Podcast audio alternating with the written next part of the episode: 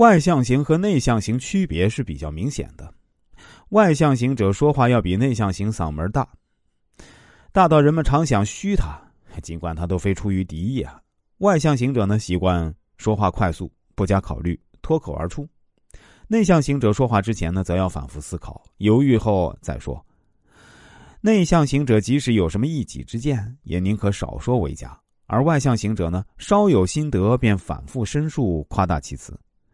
外向型者还喜欢用非言语表达方式，比如频频用手势、丰富的面部表情等等；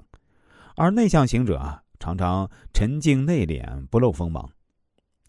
在日常生活中，根据人们的不同性格，还有很多划分方法。在性格划分方法中呢，也许依赖型和独立型最容易辨认。且让我们再回到客机上啊，供应了午餐之后，那位坐在你左边的女士打开了她的公事包，里面东西摆得井井有条，铅笔、钢笔分置有序，纸张夹得好好的，机票、眼镜等逐一摆放，其他一切东西啊，好像也各得其位。这样他好像还不放心，工作之前又费几分钟再整理了一番。如此看来，这位女士又应属于独立型了。而与此同时呢，你右边那位先生也打开了他的公事包，哎，岂料他囊中之物呢，却另一番情形。他刚打开包，只见面包残渣掉在了他的膝盖上，随即一大堆东西露了出来，乱七八糟的纸张，甚至还有一只袜子，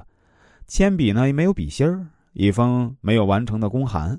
此外还有许多杂乱无章的东西。他七翻八找的，似乎对这里的乱并不在意。等翻出一份即将召开的会议日程表，看了看，又塞进自己口袋。如此，人们自然有确凿理由做出判断：此人无疑属于依赖型。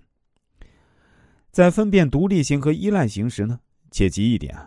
依赖型的人们，由于其天生的适应性、机动性，是有可能表现的像一个独立型者。倒是独立型者与依赖型者所能适应的世界是截然不同的。独立型与依赖型的区别啊，有这样几点是主要的：独立型者习惯专注于一件工作、一个主题；依赖型者则一事未完又起一事，有时都到了乱七八糟的程度。独立型者内部好像有一座生物时钟，对时间管理非常有序；依赖型者则没有这类天分。独立型的人往往固守一法。不会轻易改变，依赖型者对任何事情都能产生灵活变通的适应性。